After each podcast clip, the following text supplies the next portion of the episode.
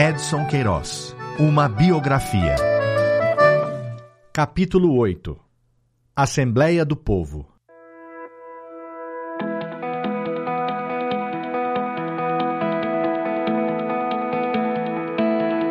Edson, que décadas mais tarde viria a fundar uma universidade, jamais frequentou um curso de nível superior. Por algum tempo, até acalentou o sonho de se tornar engenheiro. Porém, aquele tempo, não havia faculdade de engenharia no Ceará e se tornava cada vez mais difícil para ele compatibilizar as vicissitudes do trabalho com alguma mínima dedicação aos estudos. Estudar fora e deixar os negócios para trás seria inadmissível. Só aos 23 anos, já casado e pai de dois filhos, obteve o diploma secundário de técnico em contabilidade no Colégio Padre Champagnat. O currículo acadêmico resumiu-se a isso. No mais, fizera um curso profissional por correspondência ao se deparar nas páginas dos jornais e revistas com os anúncios do Instituto Universal Brasileiro, o IUB, a segunda mais antiga escola de ensino à distância do país, fundada em 1941. Assegure o seu futuro estudando contabilidade, dizia a propaganda. Aproveite suas horas de folga aprendendo em casa a lucrativa profissão de guarda-livros, contador, sugeria o reclame, ilustrado com a imagem a bico de pena de um sorridente e respeitável senhor de paletó e gravata, os cabelos penteados para trás com gomalina. Torne-se um perito em contabilidade pelo método moderno e completo do IUB, que o habitará em apenas 23 semanas. Edson preencheu e recortou o cupom enviando-o pelo correio para solicitar grátis e sem compromisso o folheto de instruções intitulado Como ganhar dinheiro com trabalhos de contabilidade. Depois de fazer a inscrição e pagar mensalidades suavíssimas, conforme prometia o anúncio, recebeu a carteirinha do Instituto Universal Brasileiro como número de matrícula 4597, junto a um conjunto de apostilas com lições básicas de escrituração mercantil, aritmética comercial, direito contábil, ortografia oficial e psicologia aplicada ao comércio conteúdos que já conhecia e dominava de modo empírico e com maestria, à base de erros e acertos no cotidiano dos primeiros negócios.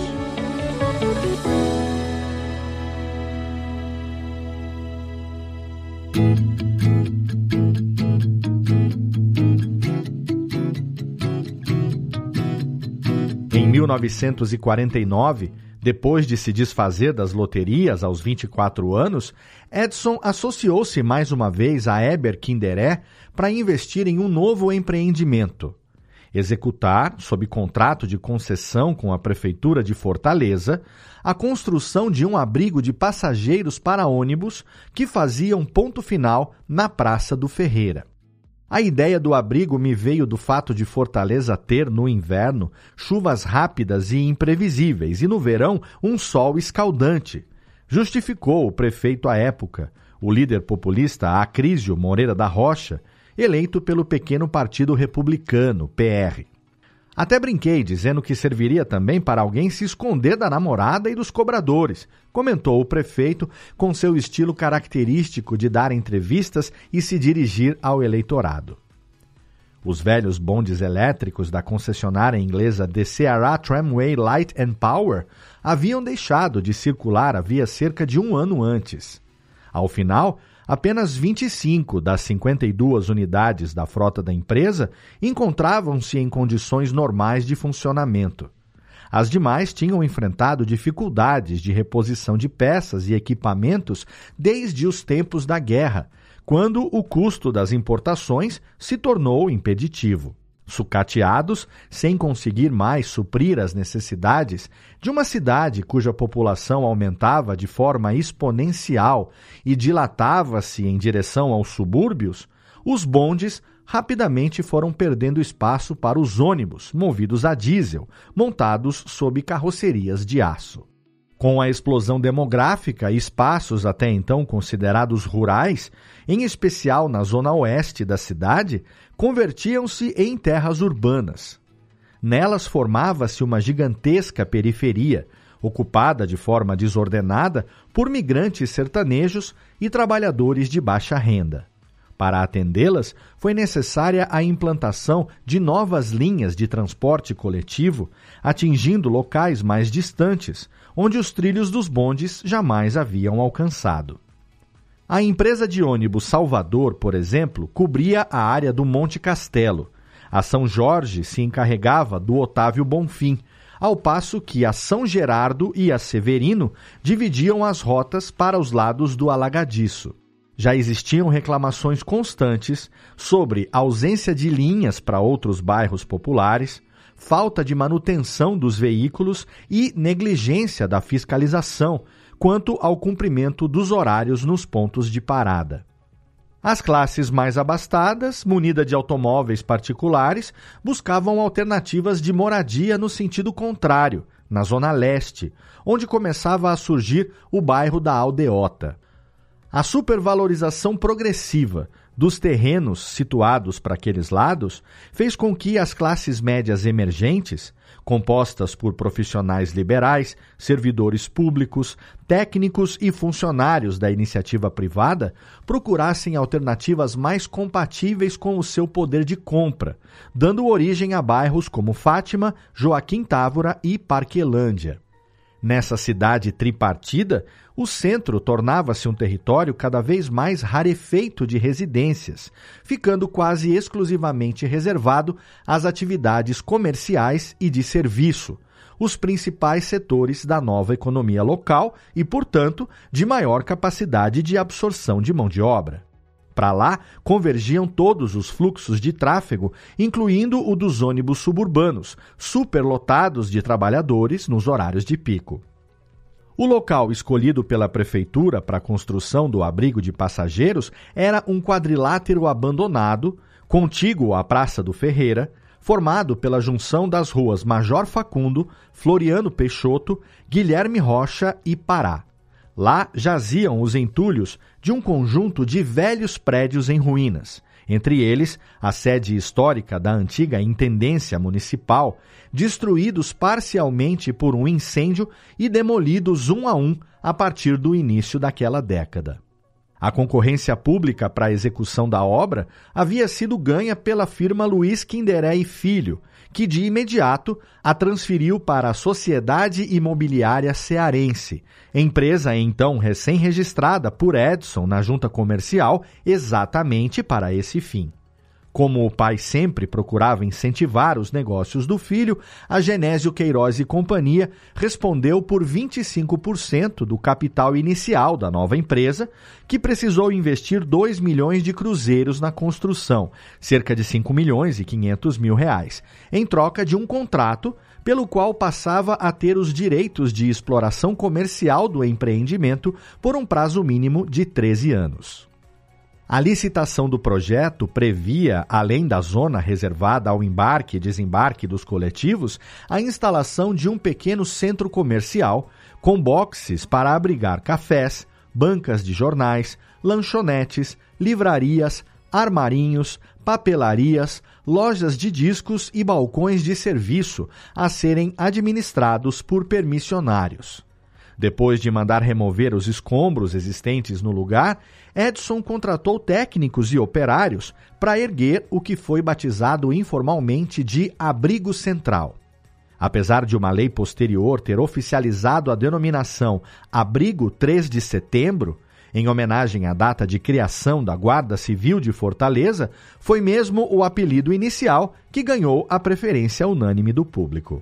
Todas as noites, tão logo dava por encerrados os demais afazeres do dia, Edson ia monitorar o andamento da obra. Iniciaria ali um hábito que iria repetir ao longo da vida empresarial. Comprava picolés para si e para os empregados mais subalternos, com quem gostava de puxar conversa e discutir os detalhes do serviço.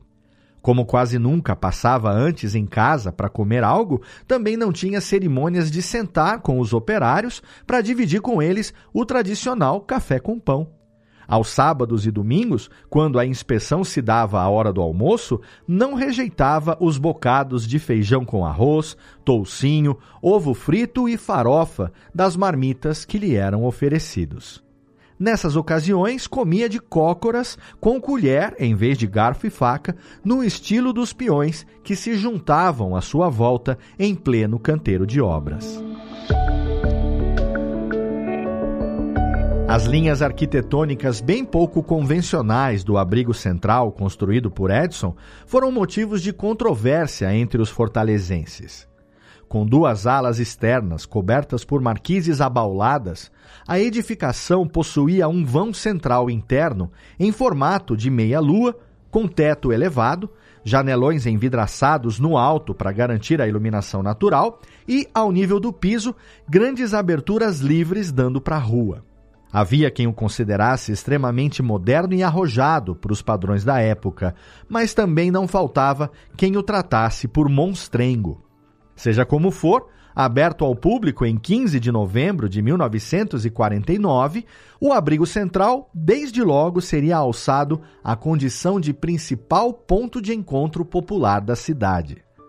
A inauguração foi feita em grande estilo, com a presença de uma multidão de 7 mil pessoas, que assistiu à chegada do prefeito em carro conversível para a cerimônia do corte da fita simbólica.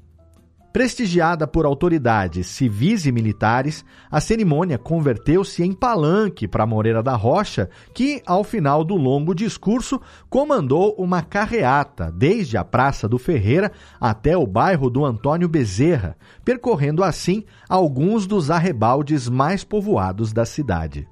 Grande regozijo popular, noticiou até mesmo o jornal carioca à noite constituiu acontecimento invulgar na vida citadina de Fortaleza a inauguração do Abrigo Central, localizado na Praça do Ferreira, que viveu um dia movimentado no seio da massa popular que para ali se deslocou desde cedo, informou o periódico. Cerca de 7 mil pessoas espalharam-se dentro e fora do abrigo, que é hoje considerado um dos maiores do país. Edson tornou-se não só o concessionário, mas também um dos mais assíduos frequentadores do abrigo central. Genésio, idem.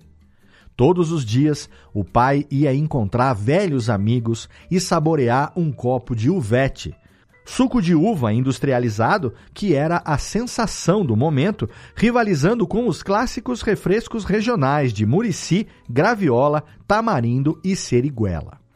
Talvez não houvesse um único morador de Fortaleza à época que não tivesse colocado os pés no lugar, independentemente da classe social a que pertencesse. Não à toa, o abrigo ficaria conhecido como a Assembleia do Povo.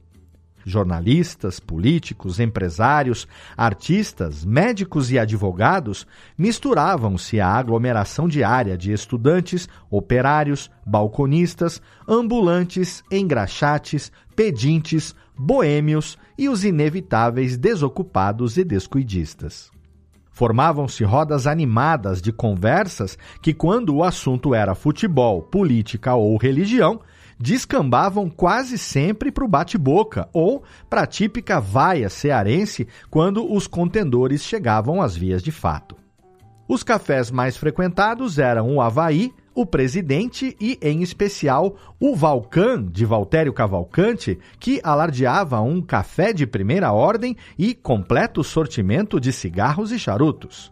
A garapeira do Peixoto vendia água mineral limonada e beberagens adocicadas à base de xarope de groselha.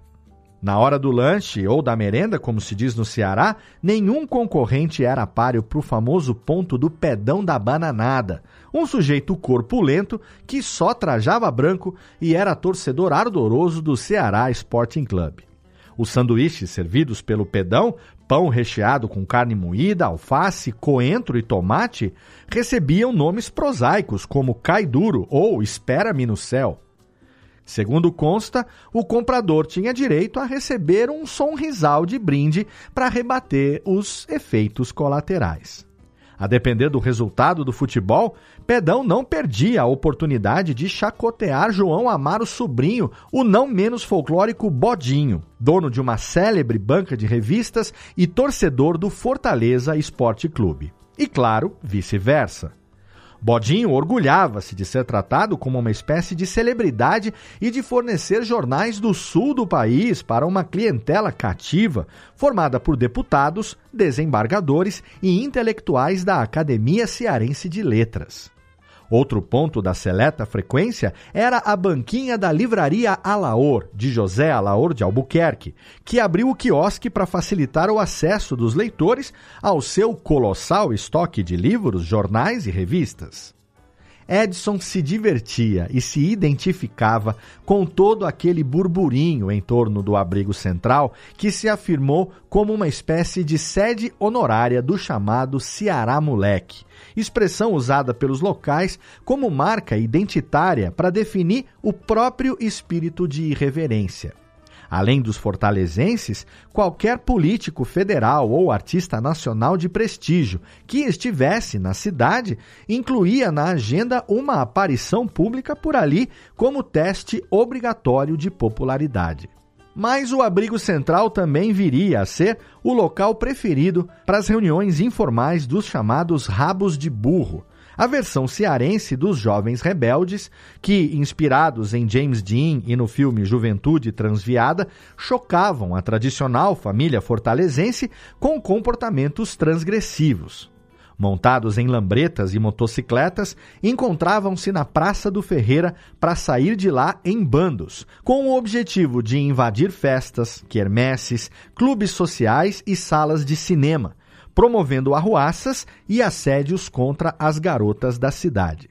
Quem quisesse alugar um carro de luxo para aparecer com pompa e circunstância em sepultamentos, casamentos e batizados, ia ao abrigo central, pois bem ali do lado funcionavam diversos pontos de aluguéis de automóveis, como o posto Pará da senhora Odete Porfírio Sampaio. Mais tradicional ainda era o posto Mazini de Valdemar Costa Freire, o Mazini, que só alugava carrões da marca Packard, alguns deles comprados a Edson nos anos imediatamente posteriores ao final da guerra. Foi durante uma conversa com Mazini, na mesa de um dos cafés do Abrigo Central, em meados de 1951, que Edson vislumbrou aquele que viria a ser o grande negócio da sua vida. O amigo lhe contou que havia pouco tempo entrara em um ramo novo, paralelo à empresa de aluguel de carros, mas o empreendimento teria se revelado um grande erro de cálculo.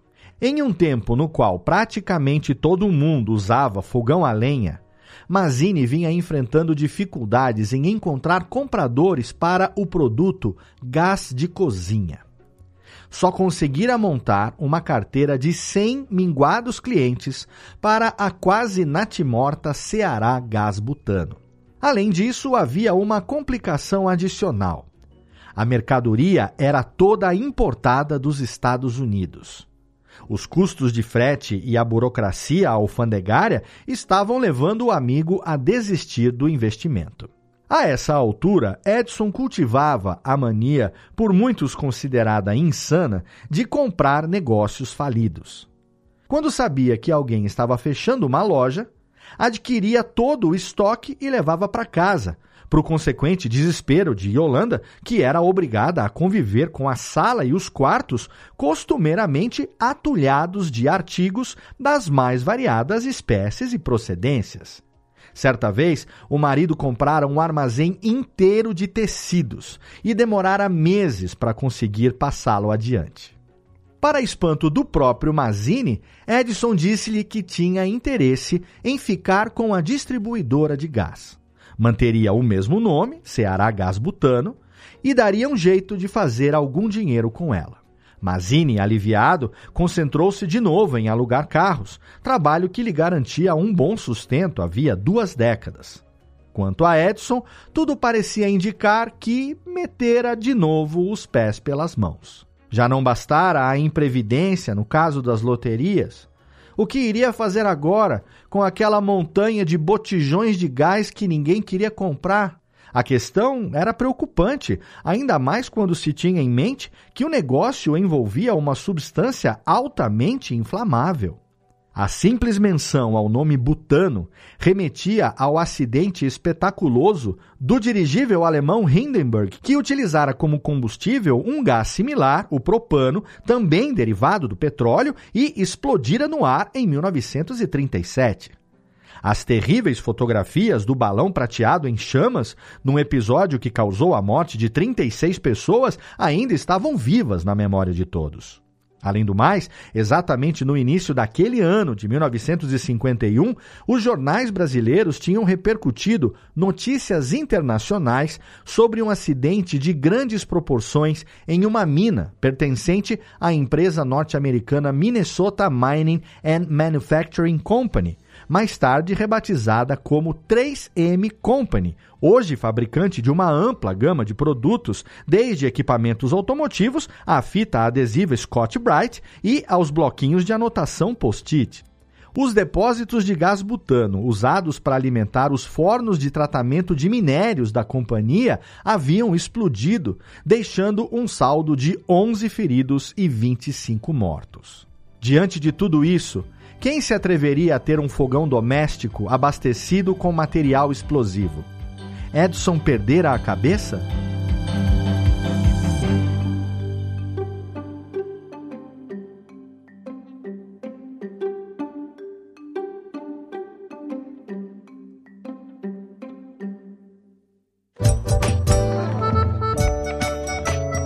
Edson Queiroz, uma biografia é a adaptação em áudio do livro escrito por Lira Neto e lançado pela Bela Editora. Narrado por Léo Lopes e produzido em 2023 pela Radiofobia Podcast e Multimídia. Ouça todos os episódios no seu agregador de podcast preferido.